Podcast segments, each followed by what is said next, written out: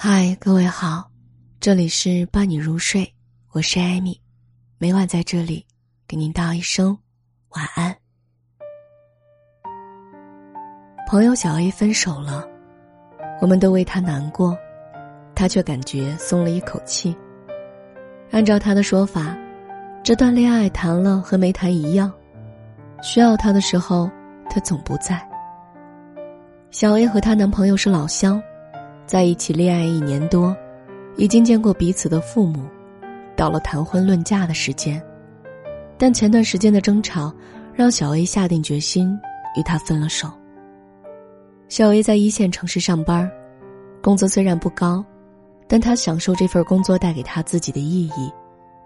而小 A 男朋友在老家当地工作，大学毕业后留在了当地。刚开始。谁也没有把异地当回事儿。毕竟虽然是异地，但也只有半个小时高铁的路程。更何况当时，无论是小 A 还是她男朋友，都觉得只要有爱情，什么都可以迎刃而解。他们也确实这样做了。不过付出牺牲的是小 A，她每天上班很辛苦，大城市的工作总是繁忙的让人透不过气来。即便如此。小 A 也坚持每个周末回家和男友约会，而她男友的工作很清闲，每个周末都不需要加班，但却从来不来她的城市找她，理由是不喜欢大城市的拥堵和喧哗。还有，她男友的工作不忙，每天都能准时下班，小 A 就劝她趁着工作不忙，下班以后去报个培训班学个技术，周末可以找个兼职多赚些钱。但小 A 男友不喜欢呀，因为他自己视金钱如粪土。其实，虽然没有赚钱欲是缺点，但小 A 可以忍受。她本就是那种对物质没有什么欲望的女孩子，更何况男友很会浪漫，会给自己写信，会每天说我爱你，会说宝宝想你了。但是这一切都是在微信中进行的。本来小 A 没有觉得有什么不妥。但前两个月，因为换季而感冒，请假躺在床上一整天，男友都不能来自己的身边为自己倒杯水时，小 A 开始动摇了。她开始忍不住的想，自己谈恋爱究竟是为了什么？搬家租房子，男友不能过来帮忙；发烧感冒，男友不能递过来自己一杯水；自己被小区外的流浪猫抓了一下，男友都不能开车送自己去医院。她除了在微信上安慰，什么也做不了。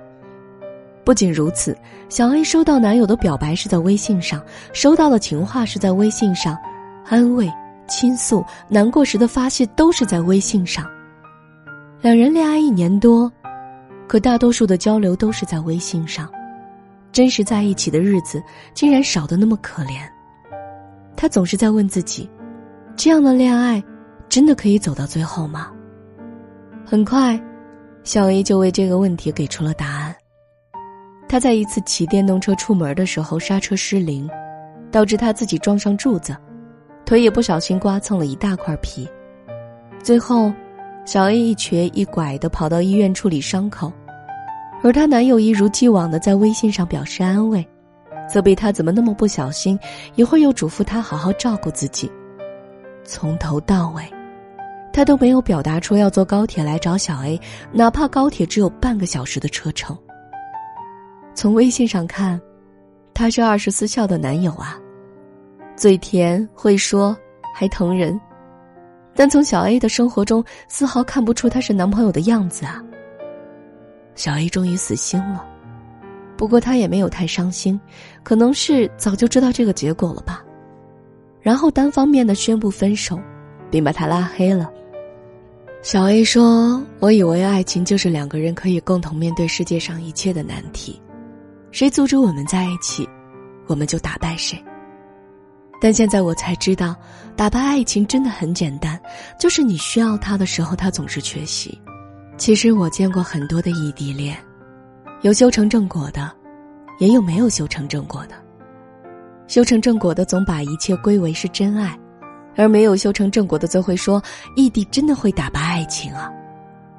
其实不是这样的，那些修成正果的，除了彼此对对方坚定不移的爱之外，还会尽可能的把一切时间都用在对方身上，创造各种机会去见面、去约会。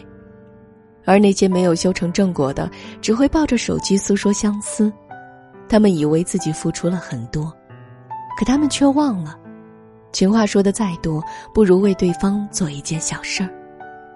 金星说过：“等我女儿长大了。”我会告诉她，如果一个男人心疼你挤公交，埋怨你不按时吃饭，一直提醒你少喝酒伤身体，阴雨天嘱咐你下班回家注意安全，生病的时候发搞笑短信哄你，请不要理他。